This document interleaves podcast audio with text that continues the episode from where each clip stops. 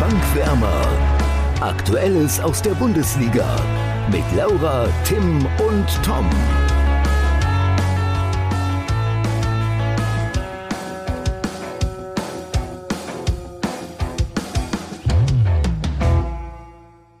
Die Länderspielpause neigt sich dem Ende entgegen und somit steht die Bundesliga wieder vor der Tür. Freust du dich schon drauf, Laura? Auf jeden Fall. Bundesliga ist doch immer noch ein bisschen cooler als Länderspiele, sag ich mal. Ja, das sehe ich auch so tatsächlich. Und äh, viele werden sich jetzt wundern, warum ich das nur Laura und nicht auch Tim gefragt habe. Deshalb kommt hier direkt mal die Auflösung.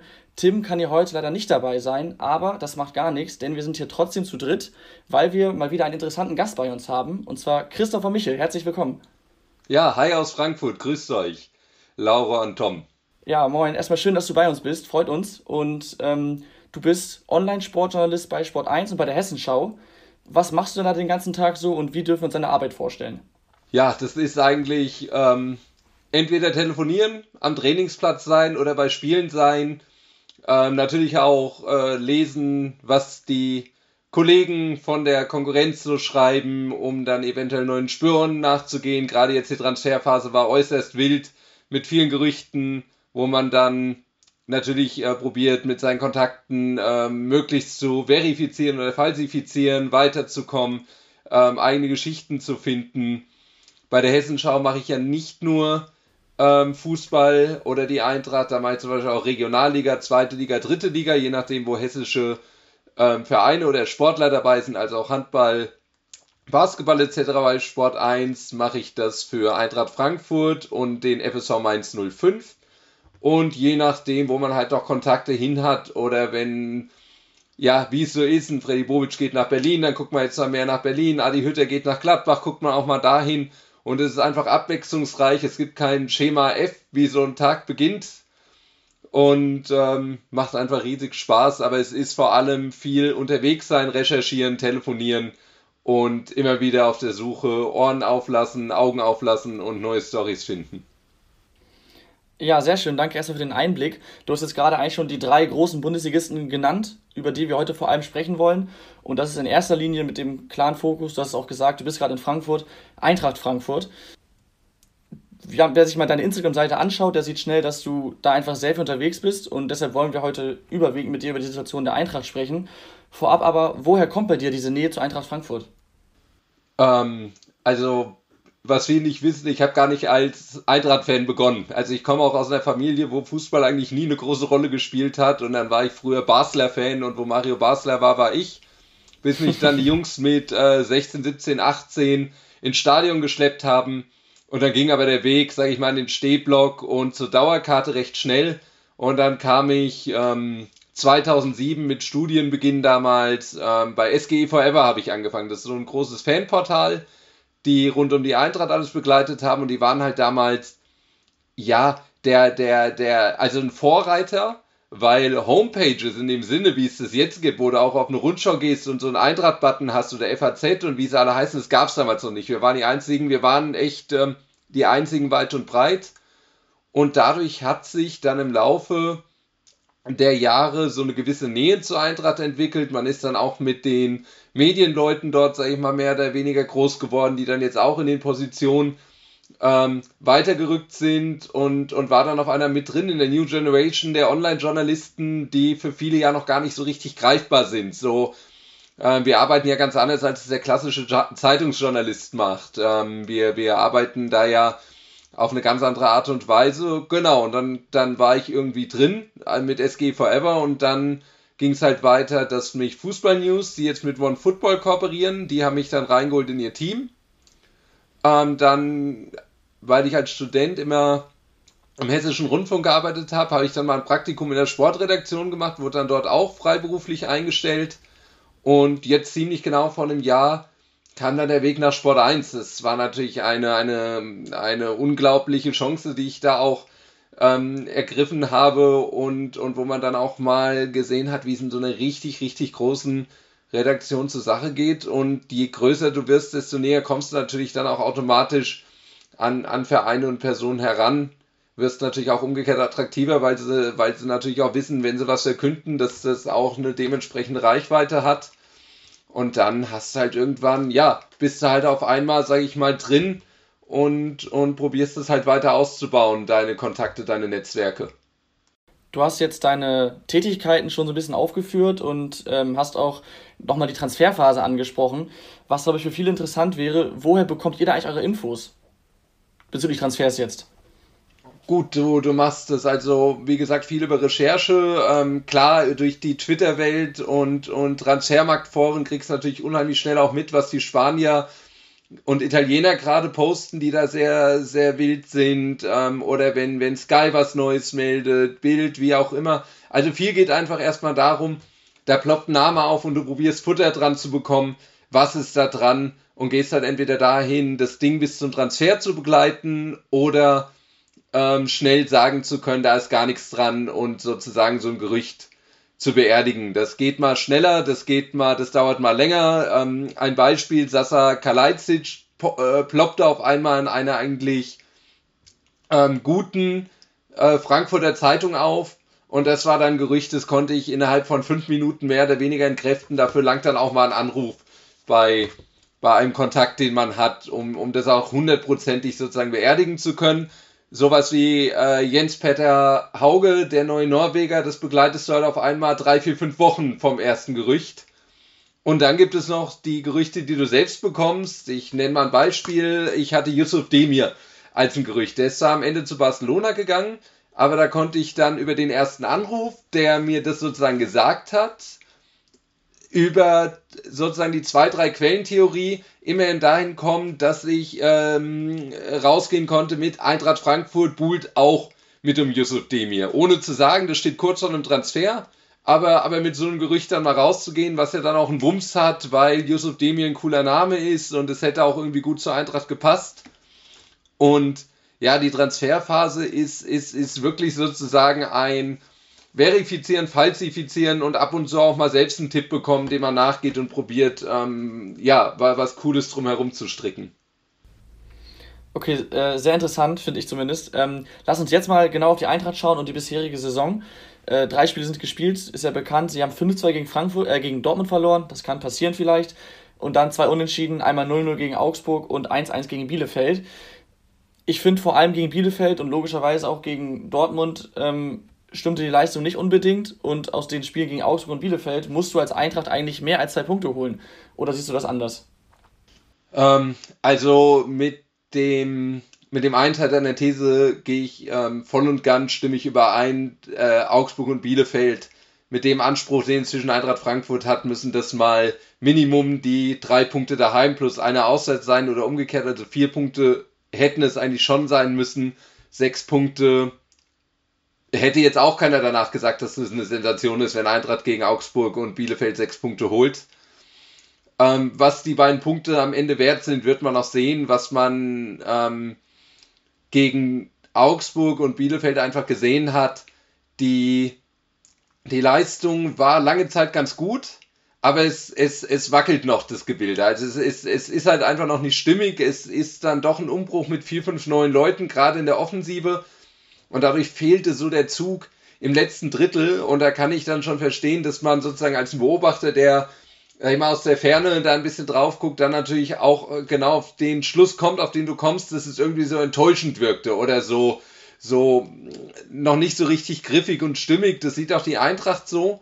Gegen Bielefeld fand ich, hat man das erste Mal eine Idee entwickeln können, was Oliver Glasner vorhat mit der Mannschaft. Sie hat äh, gerade das 1-0 war ein echtes Sahnetor über 16, 17, 18 Stationen, wo sie auch mehr oder minder mal One-Touch gespielt haben. Da hat man mal gesehen, was drin ist. Aber man darf halt auch nicht vergessen, gegen Bielefeld gab es ja die Probleme rund um Philipp Kostic, ein Armin Younes, der keine Rolle mehr spielt, ein André Silva, der weg war und auf einmal spielst du ohne die drei Schlüsselspieler der Vorsaison, die dich fast in Champions League gebracht hätten, da in Bielefeld, die ja doch ein eingeschworener Haufen sind nach dem Klassenerhalt und alles. Und da kam noch so viel zusammen, dass ich sagen würde, ja, die zwei Punkte sind zu wenig, aber leistungstechnisch würde ich noch Abstriche machen und nicht sagen, dass es enttäuschend war. Es war noch nicht das, was man sich erhofft oder erwartet hat. Vielleicht hat man sich auch schon einen Tick weiter gesehen. Aber es war drei der vier Halbzeiten, fand ich zumindest in einem Okay-Bereich. Okay, wir wollen jetzt erstmal vielleicht nochmal auf die vergangene Saison gucken, bevor wir jetzt schon mit der aktuellen Saison weitermachen. Ähm, in der vergangenen Saison sind sie aus den ersten drei Spielen mit sieben Punkten ähm, schon so Richtung Europa mitgegangen. Ähm, woran fehlt es daran bis jetzt diese Saison? Ja, vor allem ähm, das Thema Eingespieltheit. Man darf, man darf letzte Saison nicht vergessen, der Kader blieb auch bedingt durch Corona, weil halt der Transfermarkt so abgelahmt ist, hat die Eintracht letztes Jahr keinen Leistungsträger abgeben müssen. Da sind alle Leistungsträger im Sommer geblieben. Und einige sind dann im zweiten Jahr halt auch diesen brutalen Schritt nach vorne gegangen. Also über André Silva müssen wir, glaube ich, nicht mehr reden. Selbst ein Philipp Kostic, der nochmal im dritten Jahr einen Gang nach oben geschaltet hat. Ein Martin Hinteregger, der voll im Saft stand. Dann kriegst du noch die Schlüsselteilchen Armin Younes, auch wenn der später dann reinkam, aber du hattest irgendwie so einen Kader, der der irgendwie äh, von Beginn an bei mir, das habe ich auch sehr früh geschrieben, ähm, Potenzial hatte für die Champions League. Also das habe ich auch sehr früh geschrieben, auch bedingt mit Blick auf, was diese Corona-Saison gerade für Teams bedeutet hat, die Dreifachbelastung hatten. Und genau das ist auch eingetroffen, das hast du gemerkt, dass da einige Mannschaften irgendwann ähm, sehr am, am Stock gegangen sind, während die Eintracht frisch war bis zum Ende. Aber, aber deshalb konnte die Eintracht letztes Jahr auch ähm, hat die auf einem ganz anderen Niveau begonnen. Das Team war, wie gesagt, eingespielt. Es hatte sich auch richtig gefunden in den sieben Wochen nach der Corona-Krise. Da, da ging es ja schon, glaube ich, in der Vorsaison, sind sie aus der Saison irgendwie raus mit 15 oder 16 Punkten aus neun Spielen. Und den Flow konnten sie so mit in die ähm, neue Saison reinnehmen. Und das war schon ein großer Unterschied im Gegensatz zu diesem Jahr, wo du in, gegen Bielefeld, glaube ich, mit vier oder fünf Neuzugängen äh, angefangen hast. Da, da können natürlich die Mechanismen noch nicht so greifen. Und ein großer Unterschied ist natürlich, nicht nur das Team kannte sich, das Team kannte auch die Traineridee. Also da war einfach alles aufeinander abgestimmt. Der Trainer, ein ruhiges Umfeld, weil Freddy Bobic da war, der alles kennt. Und es kam dann noch auf dem Transfermarkt die ein, zwei richtigen Schlüsselteilchen, die einfach dafür gesorgt haben, dass die Eintracht äh, recht schnell dann in den Lauf kommen konnte. Du hast jetzt eigentlich schon, ich glaube, alle Personalien angesprochen, das Thema Eingespieltheit, Eingespieltheit angesprochen. Siehst du trotzdem noch weitere Probleme aktuell bei der Eintracht? Ja, ein großes Problem war jetzt einfach die Unruhe. Die, diese Unruhe, die den Verein eigentlich seit dem 1. März jetzt begleitet hat. Es ging los mit Freddy Bobic, ging weiter mit Adi Hütter vom Ich bleibe bis hin zum Ich gehe. Ähm, geht damit weiter, dass im Sommer erstmal André Silva geht, geht die ganze Transferperiode weiter, wo, wo du irgendwie merkst, da ist eine gewisse Unruhe, ähm, neuer Trainer, neuer Sportverstand, ähm, völlig neues Team hinter dem Team. Philipp Kostic auf einer mit, ähm, er will jetzt auf einmal nicht, man, nicht mehr von einem Streik reden, aber es ist völlig egal, ein Fehlverhalten von Philipp Kostic, ein Fehlverhalten von Armin Younes, vielleicht auch eine unglückliche Kommunikation, weil Gröschel neu muss sich auch noch einfinden. Also ist gefühlt ist heute das, so ein Kapitel mal abgeschlossen worden. Ich habe eigentlich sechs, sieben Monate nicht mehr über 1-0 oder 2-0 berichtet, sondern mich nur noch darüber beschäftigt, ähm, über Personalien. Also ich habe eigentlich seit gefühlt einem halben Jahr waren die Spiele am Wochenende das Unwichtigste bei der Berichterstattung. Und ähm, ja, das, das, das ähm, ist nicht nur für uns das ist nicht nur für die Vereinsoberen anstrengend, das ist auch für Journalisten irgendwann anstrengend, wenn du irgendwie das Gefühl hast, du, du rennst irgendwie die ganze Zeit irgendwelchen Gerüchten hinterher, du musst die ganze Zeit gucken, wer wird neuer Trainer, Sportvorstand. Und wenn ich als Journalist, der nicht in diesem Verein drin ist, da schon eine Unruhe spüre, plus noch die Enttäuschung, die Champions League verpasst zu haben, also da, da, da sind so viele Puzzleteilchen, und ähm, ja, deshalb wundert mich dieser unrunde Start, den die Eintracht hatte, nicht. Und ich glaube, ein echter Neustart ist jetzt erst möglich mit Ende des Transferfensters und mit Klärung Kostic und Younes. Wie nimmst du denn aktuell die Stimmung wahr, so im Verein, wenn du auch beim Training bist? Ja, also die Mannschaft, ähm, da, da sind natürlich trotzdem noch viele, die sich auch untereinander gut verstehen. Auch Oliver Glasner, der eigentlich einen guten, frischen Eindruck macht, wenn man, wenn er ihm zuhört, der auch sehr gut seine Ideen erklärt. Nicht nur Journalisten, auch den Spielern, die das eigentlich auch sagen. Ähm, ich fand es auch bemerkenswert, dass zum Beispiel Martin Hinteregger nach äh, dem Fehlverhalten von Kostic vors Mikro getreten ist und auch gesagt hat, ja, ähm, er hat jetzt einen Fehler gemacht, aber mein Gott, der Bub, der hat auch drei Jahre lang ähm, viel für die Eintracht geleistet und wir verzeihen ihm das, wir nehmen ihn wieder in den Mannschaftskreis auf. Also das zeigt, das ist irgendwie eine intakte Truppe. Die Neuzugänge wurden recht schnell integriert. Bei den Fans ist natürlich jetzt irgendwie viel Angst dabei. Man hat halt einfach ähm, viel Angst, wie, wie, wie viel Umbruch verkraftet eine Mannschaft und wie wird man halt, gelingt es Kostic nicht nur wieder zu integrieren, sondern auch wieder auf Top-Level zu bringen. Wie entwickeln sich die neuen Spieler, die, die jung sind? Also bei den Fans sind einfach sehr, sehr viele Fragezeichen. Ähm, aber das könnte sich bei einem guten Ergebnis zum Beispiel am Sonntag auch schnell in eine jetzt erst Rechtstimmung wandeln. Also der Eintracht-Fan ist ähm, nach drei Niederlagen, ähm, denkt er an die zweite Liga. Nach drei Siegen bucht er aber schon wieder das Ticket für Europa.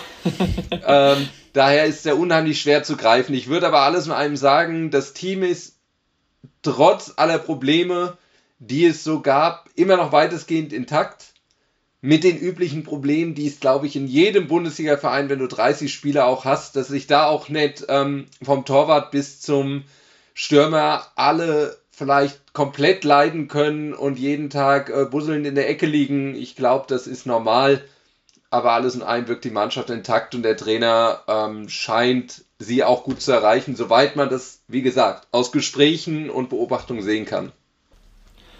Würdest du sagen, dass diese Angst und vielleicht auch Unruhe bei den Fans oder im Umfeld so ein bisschen daher kommt, dass man eben noch von vor ein paar Jahren weiß, wie ähm, ja, schnell man unten reinrutschen kann und dass es da eben sehr, sehr schlecht lief. Obwohl sie jetzt quasi ja in den letzten zwei Jahren einen richtigen Aufschwung erlebt haben, dass sie jetzt ein bisschen Angst haben von diesem, wir sind Europapokalanwärter, wieder abfallen zum Abschiedskandidaten. Es, es gab, ähm, Freddy Bobic hat mal hat einen Satz gesagt, der hat sich bei mir unheimlich eingeprägt, die Bundesliga verzeiht keine Fehler. Und mhm. ähm, der, das krasseste Beispiel ist halt eben der erste FC Köln oder Werder Bremen. Die haben die Kölner Modest verloren, die Bremer haben Kruse verloren und beide haben diesen einen Schlüssel nicht ersetzt bekommen und sind dann Köln sehr schnell, Bremen innerhalb von zwei Jahren eigentlich von einem Europa League Teilnehmer oder Fast-Teilnehmer zu einem Absteiger mutiert. Und ich glaube, solange man nicht weiß, ob die neuen Offensivleute André Silva kompensieren können, ich glaube, solange wird es eine gewisse Unruhe geben. Wenn jetzt die neuen Leute allerdings schnell was den Fans gut getan hat, ist, dass von den drei Saisontoren zwei Stück äh, der Neuzugang Hauge erzielt hat. Das ist für die Fans jetzt erstmal, da, da, da haben die jetzt irgendwie ein Gefühl, okay, da ist schon mal wenigstens jemand, der weiß, wo die Bude steht. Und wenn, du, wenn, wenn jetzt gegen Stuttgart, was weiß ich, der neue Sam Lammers das Siegtor schießt, dann werden sie auch merken, okay, da, die haben irgendwie wieder jemanden gefunden, der vielleicht keine 30 oder 28 Tore schießt aber, aber solange das nicht da ist, ist eine Unruhe da und gerade in einem traditionellen, unruhigen Verein wie Eintracht Frankfurt, die mal in der Saison 2011 ähm, nach einer Europapokalwürdigen Hinrunde noch äh, direkt abgestiegen sind. Stimmt, ja. Und eine Relegation 2016 erlebt haben, nachdem sie in die Saison gestartet sind, wo selbst Heribert Bruchhagen sagt, wir wollen oben angreifen. Also Heribert Bruchhagen, der immer von der zementierten Tabelle gesprochen hat. Ähm, es, es gibt, wie gesagt, Fans, die holen, wenn du nach 20 Spieltagen 50 Punkte hast, den Rechner raus und gucken immer noch, ob sie nicht irgendwie auf Platz 16 abrutschen können. Und, und ja, deshalb, das ist der Eintracht-Fan, der muss jetzt erst mal ein bisschen Vertrauen wieder gewinnen.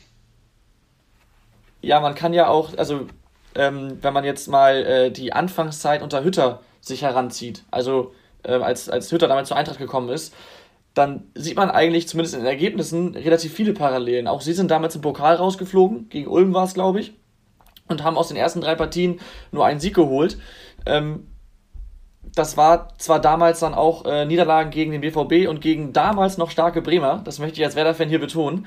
Ähm, äh, trotzdem siehst du gerade gewisse Parallelen äh, zum Anfang von Hütter? Ja, die, die, kann man, die kann man wirklich sehen. Es ist wieder ein großer Umbruch. Es muss sich vieles neu finden. Was halt diesmal noch anders ist und, und das macht diesen Umbruch etwas, ja, wie soll man sagen, ich will nicht sagen schwieriger, aber noch etwas schwerer zu greifen ist halt auch dieser Wechsel auf den Sportvorstandposten. Du, man darf halt eins nicht vergessen, du kommst aus einer Ära, die ging jetzt fünf Jahre lang und du hattest immer das Gefühl, was Freddy Bobic an die, in, in die Hand genommen hat, das ist irgendwie gut geworden. Und dieses Vertrauen, das muss ich natürlich Markus Krösche erst noch erarbeiten. Da ist er, wie ich finde, auf einem guten Weg. Aber das ist schon unter, also ich finde, das ist ein, ein Unterschied, dass halt diesmal ein Drei-Ebenen-Umbruch ist. Und das war halt damals so ein Zwei-Ebenen-Umbruch, der halt nur Mannschaft und Trainer nur betroffen hat, während er jetzt halt wirklich drei Ebenen betrifft. Meine, damals 18 haben sie dann auch verloren. Marius Wolf, der schnell nach Dortmund gegangen ist, äh, Kevin Prince Boateng, der Leader schlechthin, der weg war. Ähm, da gab es auch ständige Unruhe, bis Andrevic endgültig geblieben ist. Ähm, du wusstest noch nicht, wie werden Jovic und Aller in ihrem zweiten Jahr. Also, also auch da war viel Umbruch, aber du hattest halt diese Galionsfigur Freddy Bobic. Und diese Galionsfiguren hast kannst du jetzt noch gar nicht haben. Die müssen sich entwickeln und das macht den Umbruch jetzt schon auf eine Art und Weise, würde ich mal sagen, noch einen Tick kniffliger.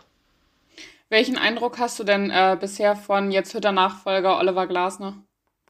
Also erstmal ein, ein sehr ruhiger, angenehmer äh, Mensch, auch im persönlichen Umgang. Ich kam auch mit Adi Hütter immer sehr gut klar, finde aber, ähm, dass Oliver Glasner auch auf seine Art und Weise seinen Charme hat als Mensch, ist aber ein gänzlich anderer Typ. Also das Einzige, was die beiden verbindet, ist die Nationalität, dass sie Österreicher sind, aber ansonsten ähm, ist Glasner ja noch, noch viel kommunikativer auf dem Feld, also, also redet auch noch mehr. Ich will jetzt gar nicht bewerten, ob das besser oder schlechter ist. Es sind halt, wie gesagt, ähm, ich, ich, ich, ich bin der Letzte, der bei Adi Hütter irgendwie auf eine Art und Weise nachtritt. Das war ein fantastischer Trainer für Eintracht Frankfurt, der das auf seine Art und Weise wirklich im Griff hatte. Aber Glasner redet mehr mit den Spielern, er unterbricht noch mehr, er, er wirkt mir äh, noch, noch eine Spur akribischer und ähm, was, mir, was mir einfach sehr gut gefällt, ist, wie er Dinge uns, uns äh, Journalisten auch mal erklärt. Also ich, ich gebe mal so ein kleines Beispiel. Ich hatte ihn gefragt, warum er gegen Bielefeld in der 80. Minute nicht defensiver gewechselt hat und äh, einfach Stefan Ilsanker gebracht hat. Und da sagt er, ja, natürlich hat er sich darüber Gedanken gemacht, aber hatte einmal ein, ähm, zu, zu Zeiten, wo er noch in Linz war, ein Spiel gegen in einem Topspiel, wo sie geführt haben und er defensiv gewechselt hat und sie damit dem Gegner gezeigt haben, wir wollen uns dieses Ding jetzt ermauern und damit ein falsches Signal gesehen hat und noch das 1-1 kassiert hat und er sich seitdem vornimmt, offensiv zu wechseln. Und das finde ich einfach, wenn ein Trainer dir sowas erklärt, dann kannst du damit arbeiten. Dann machst du den nicht jedes Mal fertig, dann frage ich den jetzt auch nicht jedes Mal, wenn er, wenn er spät äh, nicht gewechselt hat und, und dann das 1 zu 1 bekommt. Und so, so erklärt er Dinge und das finde ich in der Zusammenarbeit als Journalist sehr angenehm.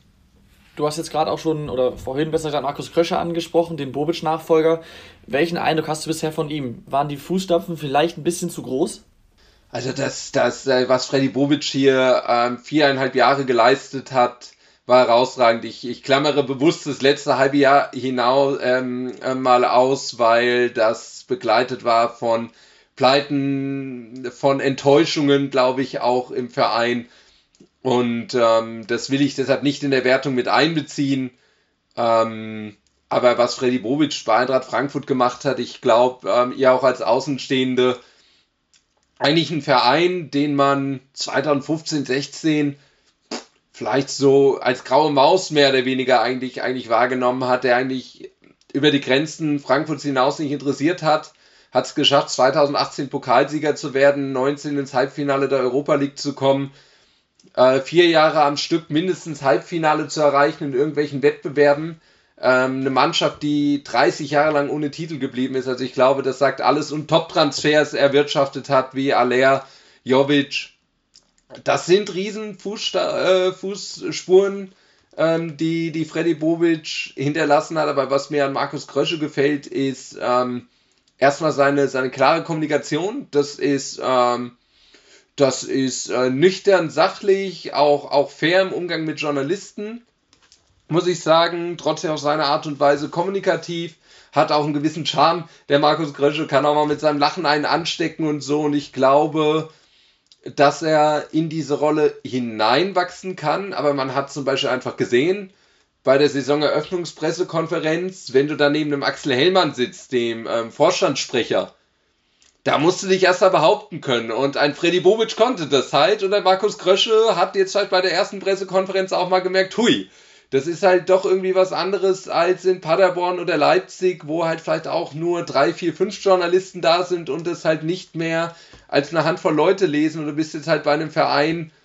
ja, wo halt auch, auch die Fans eigentlich jede Sekunde wissen wollen, was in deinem Verein ist. Die Eintracht Frankfurt ist keinem egal in Frankfurt und Hessen, sag ich mal. Und da muss sich Grösche dran gewöhnen. Ob er das schafft, das ist jetzt noch überhaupt nicht zu bewerten. Da, da müssen wir mal gucken. Da müsst ihr mich mal in Jahr nach dem ersten Jahr von ihm fragen. Positiv will ich aber erwähnen, die Transferphase hat er in meinen Augen für die ganzen Unruhen, die es gab, ähm, ganz gut gelöst. Ja, wir haben auch noch eine Zuhörerfrage. Und zwar möchte einer gerne wissen, ähm, Hütter hat ja jetzt in den letzten Jahren immer mit einer Dreier- bzw. mit einer Fünferkette spielen lassen. Glasner nun zuletzt zweimal mit einer Viererkette. Ähm, was glaubst du denn, welche Formation hat er in der Zukunft bei der Eintracht? Ja, dass die, die Kettendiskussion ist, ist eine, ähm, die, die natürlich auch, auch mich sehr beschäftigt.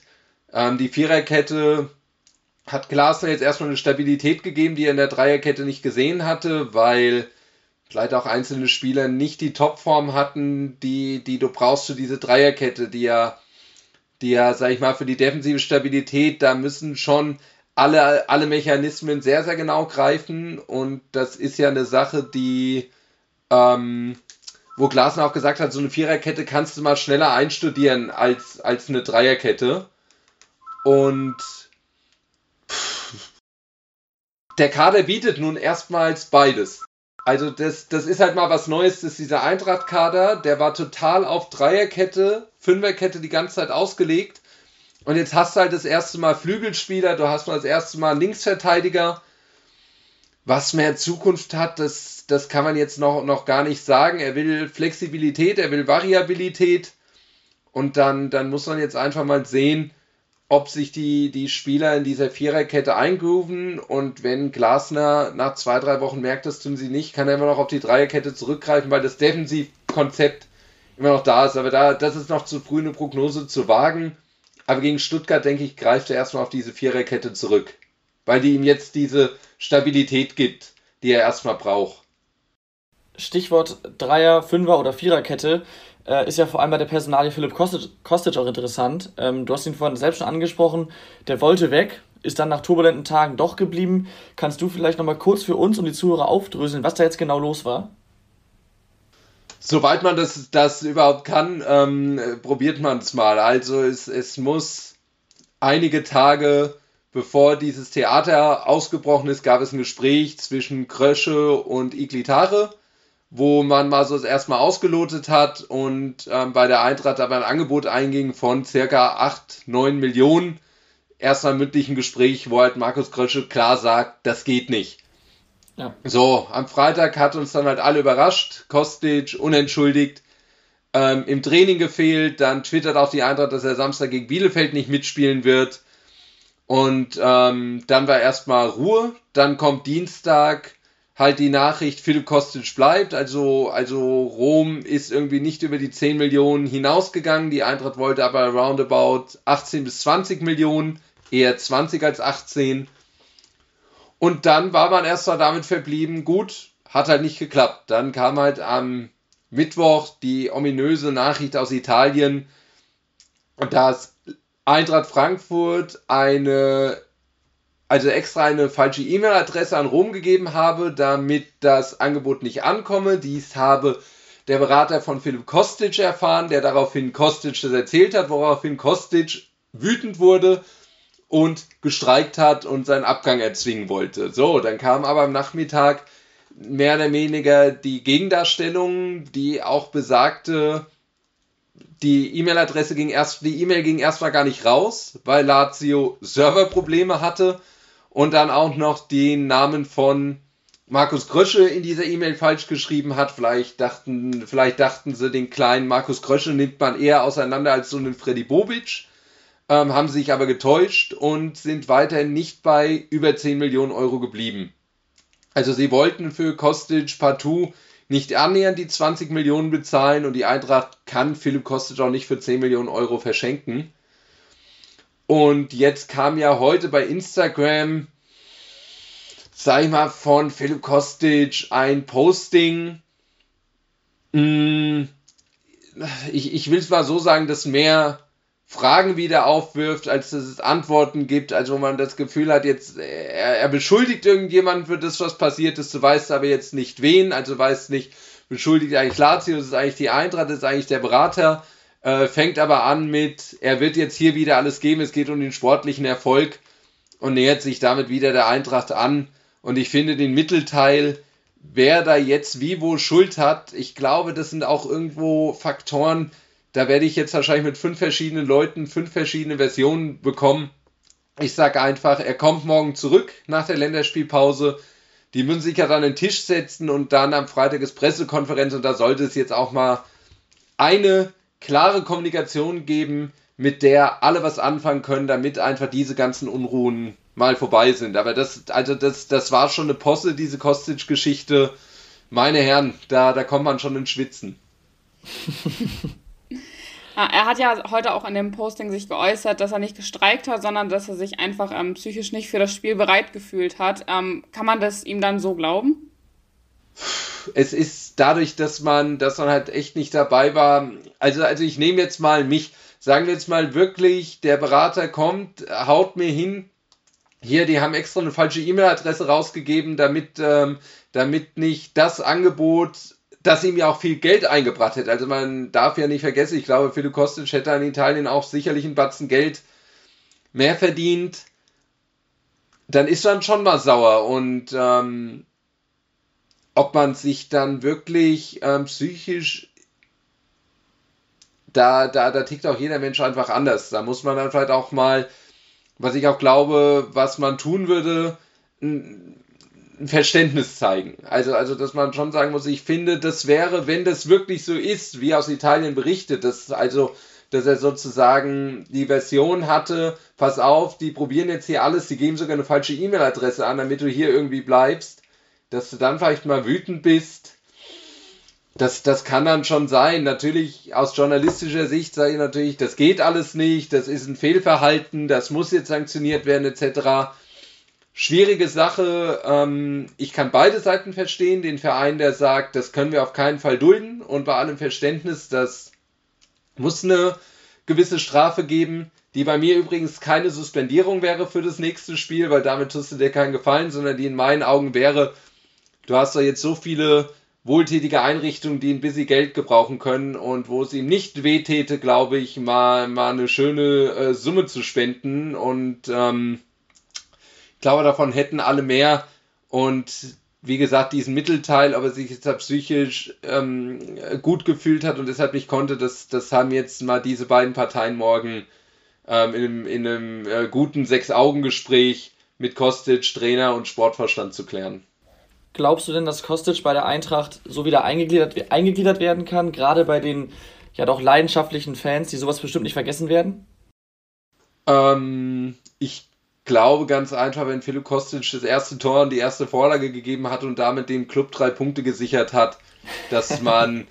also Philipp Kostic ist, ist, ist einfach der, der hat drei Jahre lang so abgeliefert. Ähm, das ist, dabei bleibe ich auch, der ist ein Musterprofi. Also halte ich auch weiterhin. Ich habe bei der Eintracht selten Spieler gesehen, vielleicht noch André Silva, der so viel immer an sich gearbeitet hat, der so viel individuell auch trainiert hat der immer Vollgas gegeben hat auf dem Feld, egal wie viele stand. Und ähm, er muss es jetzt halt einfach mit Leistung. Aber wenn er dreimal wieder gut spielt, dann werden die Fans laut wieder den Namen Philipp Kostic rufen.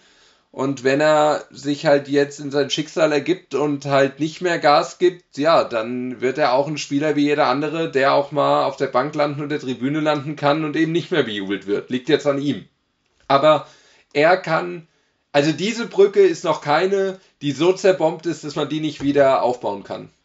Am Wochenende geht es ja jetzt ähm, dann weiter mit der Bundesliga nach der Länderspielpause. Was glaubst du denn, woran jetzt, an welchen Schrauben jetzt während der Länderspielpause so ein bisschen gedreht wurden, damit es jetzt nach der Länderspielpause dann besser läuft?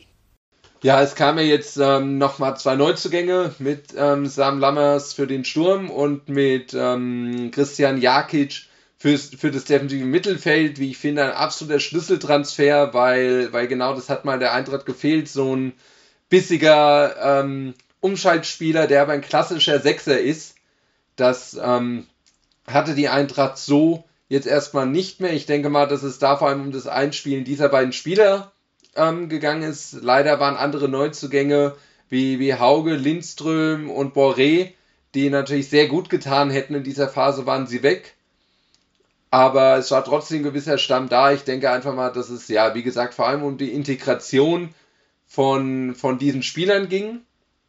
Und dass es dass ich kann mir vorstellen, dass dann wahrscheinlich auch ein bisschen Standardsituation trainiert wurde, dass da mal jetzt der Fokus drauf liegt, da ist Oliver Glasner noch überhaupt nicht zufrieden mit, da sind bislang eigentlich so ziemlich alle äh, Freistöße und Ecken im Nichts versandet. Ich denke mal, ob das weiterhin die Viererkette, die fast komplett da war, da war nur Hinteregger nicht da, dass sich die Viererkette weiter einspielt. Äh, Almami Touré wurde herangeführt weiter, der war ja sechs, sieben Wochen verletzt. Und ja, deshalb würde ich mal sagen, defensive Stabilität, Viererkette, Integration der beiden Neuzugänge und, und Heranführen von Touré und dann eben Standardsituationen.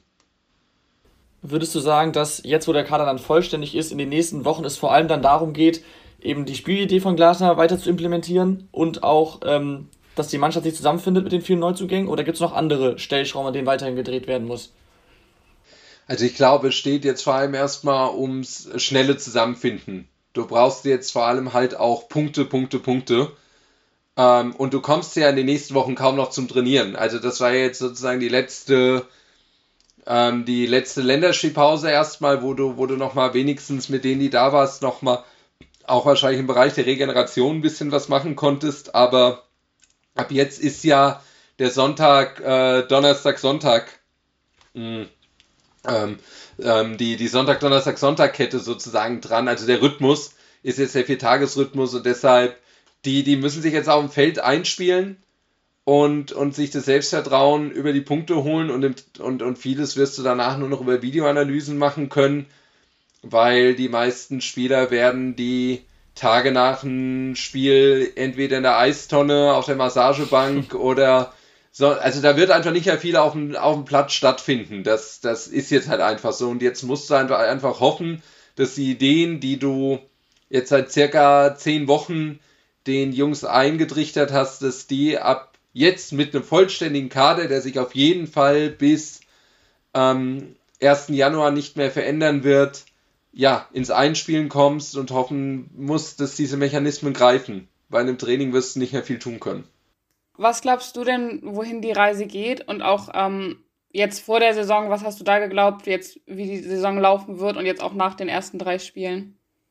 Ähm, ich habe im Juli oder August, bevor die Saison anfang, anfing, habe ich schon mal getwittert, dass ich, wenn ich die Eintracht wäre, ein Übergangsjahr ausrufen würde.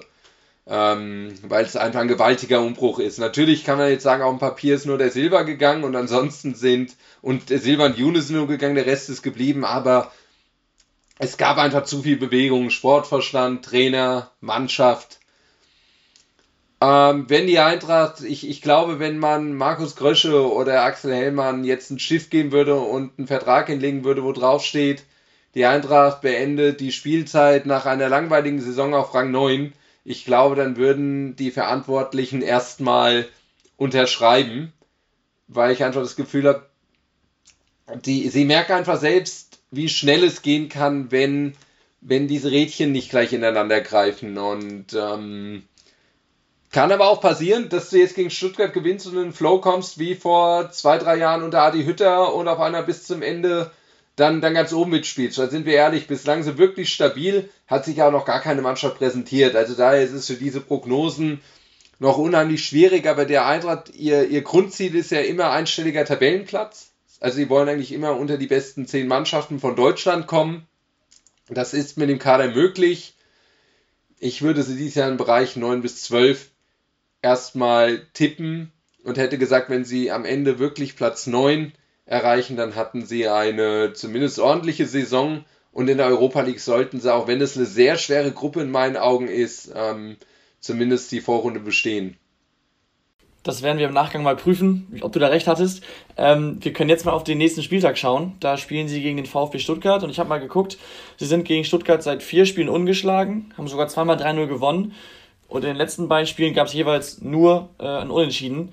Ähm, was glaubst du, würde der Eintracht aktuell unentschieden gut tun? Würden sie das mitnehmen oder müssen es eigentlich schon die drei Punkte sein, um so ein bisschen Ruhe zu bekommen? Das ist eigentlich mal ein Spiel, wo du halt einfach mit einem Sieg sehr, sehr viel in die richtige Richtung für dich lenken kannst. Wo du, wo du jetzt, jetzt sind ja auch wieder Zuschauer zurück und wo du einfach mal mit einem, mit vielleicht auch mal einem guten Auftritt mal so ein bisschen deine Skeptiker und Zweifler dann auch mal für den Moment ruhig gestillt bekämst. Ich meine, dann muss ja auch ehrlich sagen, die Stuttgarter sind auch nicht sonderlich gut in die Saison gestartet. Sie hat am ersten Spieltag Glück, dass sie auch völlig naive Vierter getroffen sind. Haben im zweiten Spiel gegen Leipzig ja wirklich den Deckel voll bekommen. Also das 4-0 war ja am Ende fast noch äh, großzügig und auch gegen Freiburg hat man gesehen, da greifen auch die Mechanismen noch nicht. Die, die haben auch wichtige Leute verloren, werden, werden auch erst mal sehen müssen, ob sie, ähm, ob sie die gut kompensiert bekommen. Und daher hat die Eintracht da am Sonntag, ist sie Gefahr, natürlich bei einer Niederlage. Dann hast du hier Riesenzirkus, aber mit einem Sieg für gute Stimmung zu sorgen. Ein Unentschieden würde eher, glaube ich, tendenziös dafür sorgen, dass die Stimmung weiter angespannt, unruhig bleibt. Ich, ich mag diesen Begriff wie Schlüsselspiel oder Sechs-Punkte-Spiel nicht, gerade nicht zu dem frühen Zeitpunkt. Ähm, dafür drei Euro ins Phrasenschwein von mir sind imaginäre, aber ich würde schon mal sagen, das ist einfach mal eine wichtige Partie, ähm, die viele Chancen bietet, Richtungsstimmung, die aber auch die Gefahr bietet, dass du danach halt dann gleich mit einer Riesenunruhe in das erste Spiel gegen Fenerbahce dann in der Euroleague gehst, statt mit der Euphorie, die die Euroleague ja eigentlich entfachen soll. Wir hatten eigentlich vor, mit dir auch noch über Gladbach und Hertha zu sprechen, weil du bei Gladbach ja mit Adi Hütter den ehemaligen Frankfurt-Trainer kennst und bei, bei der Hertha den ehemaligen Sportvorstand äh, Freddy Bobic. Ähm, jetzt haben wir letzte Woche schon über Hertha gesprochen und jetzt diese Woche schon so lange über Frankfurt. Deswegen vielleicht nur noch mal ein kurzer Satz zu Borussia Mönchengladbach. Ähm, Trainer Adi Hütter hat ja damals bei Frankfurt in der Anfangsphase auch so seine Probleme. Meinst du, dass es jetzt bei Gladbach quasi die gleiche Ursache hat, dass es einfach ein schwieriger Start ist, oder siehst du da noch andere Probleme? Gladbach ähm, ist ja überraschend stark gestartet gegen die Bayern. Da haben sie ja ähm, beim 1 zu 1 auch wirklich eine, eine, mit der richtigen Schiedsrichterentscheidung am Ende gewinnst du sogar eventuell das Spiel. Ähm, da hatten sie Pech. Und dann fährst du natürlich ausgerechnet am zweiten Spieltag nach Leverkusen und ähm, dann muss ich nur Hütters Bilanz in Leverkusen auch schon aus Eintracht-Zeiten angucken. Also ähm, das kann man ja einmal aufzählen. Erstes Jahr 1 zu 6 verloren, im zweiten Jahr 0 zu 4 verloren, letztes Jahr im Pokal 1 zu 4 verloren, 1 zu 3 verloren und dann, und dann, und dann haut sich halt der Jan Sommer, einer der besten Bundesliga-Torhüter, so ein Ei rein zum 1 zu 0 und, und, und, und gehst dann gegen völlig entfesselnd ausspielende Leverkusener unter. Hast dann noch dieses Verletzungspech Leistungsträger verletzen sich, ähm, ist, ist alles noch unrund, die EM-Fahrer noch nicht richtig integriert und dann gehst du zu dieser, dann fährst du nach Union Berlin, äh, zu, zu, dieser Truppe, die jetzt wieder von ihren Fans angefochten wird, angeheizt wird und, und verlierst dann nochmal.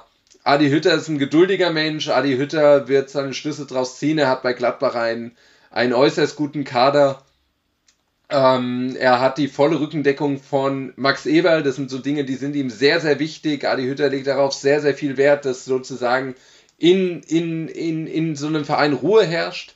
Da hat er natürlich auch mit, mit Max Eberl den richtigen Wellenbrecher um sich herum, der überhaupt keine Unruhe ähm, in den Verein reinkommen lässt. Und ich denke, man wird ein bisschen Geduld haben müssen in Gladbach, vielleicht wackelt es auch noch ein paar Wochen, aber auf Dauer gesehen ist, ist Adi Hütte einfach ein her herausragend guter Trainer. Und deshalb glaube ich, ohne es im Detail zu wissen, ich weiß jetzt natürlich nicht, ähm, wie viel ähm, Umbruch es jetzt in Gladbach geht, dafür bin ich da auch ein bisschen zu weit weg, aber so, Adi Hütter ist ein guter Trainer. Adi Hütter hat einen Vertrauensvorschuss verdient, auch, auch aufgrund der hohen Ablösung der drei tollen Jahre in Frankfurt. Und deshalb glaube ich auch, Adi Hütter wird es in Gladbach auf Sicht gesehen auf seine Art und Weise meistern. Vielleicht als kleiner Mutmacher da, die nächsten beiden Spiele sind bei allem Respekt gegen Bielefeld und Augsburg, ist natürlich für eine Mannschaft wie Gladbach auf jeden Fall eine Chance auf einen Befreiungsschlag. Ist eine Chance auf, auf einen Be Befreiungsschlag. Sie haben tolle Spieler und wenn ihm, er, Adi Hütter hat fast jeden Stürmer besser gemacht und wenn er das Sturmpotenzial in Gladbach auch ausschöpft, hat er vielleicht auch mal eine neue Büffelherde. Und daher sehe ich Gladbach auf lange Sicht gesehen auch in dieser Saison schon noch eher im einstelligen Tabellenbereich als da unten jetzt rumkrebsen, wo sie gerade stehen. Alles klar, das ist doch ein gutes Schlusswort zu der Thematik. Wir wollen zum Abschluss nochmal auf den äh, nächsten Spieltag schauen und da haben wir, das wissen die Zuhörer, immer ein Topspiel, das wir äh, hier tippen und dann in der nächsten Woche auflösen. Das ist diese Woche wenig überraschend Leipzig gegen Bayern. Ich glaube, da führt kaum ein Weg dran vorbei, auch wenn Leverkusen gegen Dortmund auch ein Topspiel ist. Und ähm, das würden wir nur gerne tippen. Du kannst auch gerne einen Tipp abgeben. Vielleicht gewinnst du sogar am Ende. Das äh, werden wir dann sehen. Aber ich äh, darf einmal Tims Tipp vortragen. Der Tipp nämlich 1 2 zu 2. Und Laura, ich würde dich bitten, einmal deinen Tipp zu nennen. Äh, ja, ich glaube, ich habe in den letzten Saisons, wo wir das immer getippt haben, immer auf Leipzig getippt. Ähm, aber das sehe ich irgendwie diese Saison jetzt noch nicht so richtig. Deswegen tippe ich 2 zu 0 für die Bayern. Ich gehe da mit. Also ich kann mir zwar vorstellen, dass Leipzig, ähm, wenn die jetzt langsam ins Rollen kommen, hat jetzt noch eine Länderspielpause, wo man sich vielleicht ein bisschen einspielen kann. Zumindest mit den Spielern, die halt eben nicht auf Länderspielreisen sind. Ähm, deswegen äh, geht da vielleicht was, aber ich glaube, äh, ja, dass die Bayern dann doch nicht schlagbar sind und tippe deswegen ein 3 zu 1 für Bayern. Gehe ich fast mit. Ich, ich glaube 3-2 für die Bayern. Ich glaube, das wird richtig torreich nächsten Samstag. Ich hoffe es auch. Ich hoffe einfach auch ein geiles Spiel. Ähm, aber Nagelsmann wird halt auch brutal motiviert sein. Ich bin echt gespannt, aber ich sage auch, die Bayern machen das knapp. 3-2. Alles klar. Ähm, lass uns vielleicht zum Abschluss unsere eine Rubrik nochmal machen. Die ist immer ganz unterhaltsam, und zwar die Schätzfragen. Ähm, die hat Laura heute vorbereitet. Das sind einfach drei Fragen und dann dürfen wir mal schätzen. Und äh, ja, wer am Ende am nächsten dran ist, gewinnt. Und wer zuerst, ja, oder wer zwei äh, Fragen richtig beantwortet oder näher dran ist, der hat quasi gewonnen. Oh je, bin ich mal gespannt. äh, ja, ich ja wir sind alle nicht so gut, also kein Druck. Ja, äh, ich muss mich da jetzt leider kurz einmal ein bisschen blamieren. Ich hatte ähm, Tom vor der Folge noch kurz geschrieben, ich hatte das zeitlich nicht mehr geschafft, die Schätzfragen ah, zu oh. machen. Deswegen haben wir jetzt leider keine. Ähm, oh. Ich hatte gehofft, dass oh, Tom sorry, das hatte ich nicht gelesen, hat. tut mir leid. Aber wir können ja sonst äh, Tom einmal die äh, Rubrik Gewinner der Woche machen, sonst noch einmal. Das ist auch eine gute Alternative. Fangen ja. doch gleich mal an. Äh, ja, mein Gewinner der Woche ist Leroy Sané weil er jetzt für die deutsche Nationalmannschaft ähm, ein sehr gutes Spiel gemacht hat und auch von den Fans gefeiert wurde. Ähm, er hatte ja jetzt auch wieder schwierige Zeiten bei den Bayern mit den Fans, würde ich sagen. Und deswegen ist es halt dann für ihn auch ganz gut, dass er da auch mal von den Fans gefeiert wurde. Ja, passt, würde ich sagen. Hätte ich auch fast genommen.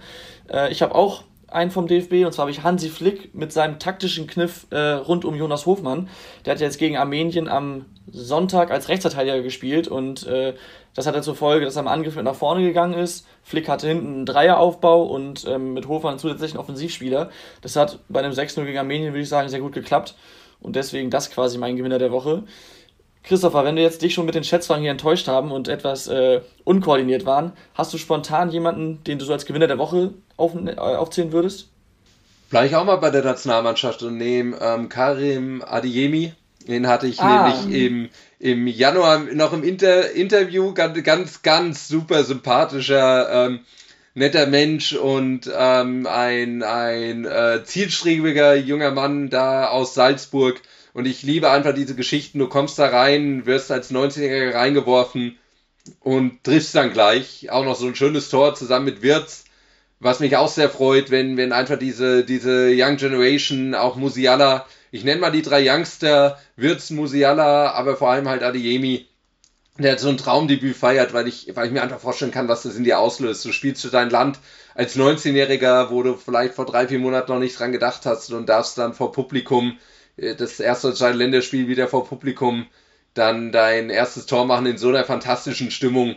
Deshalb nehme ich noch den äh, Karim Adiemi zum Abschluss dieser Gewinner der Woche Rubrik. Genau, ich glaube, da wird dir keiner widersprechen. Zumindest Laura und ich machen es nicht. Und damit wären wir, auch, wären wir auch am Ende angekommen dieser Folge. Äh, vielen Dank nochmal, dass du da warst, Christoph. Hat wirklich Spaß gemacht, war sehr interessant.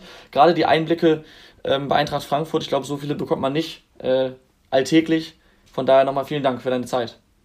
Hat mir auch viel Spaß gemacht und weiterhin viel Erfolg mit eurem Podcast.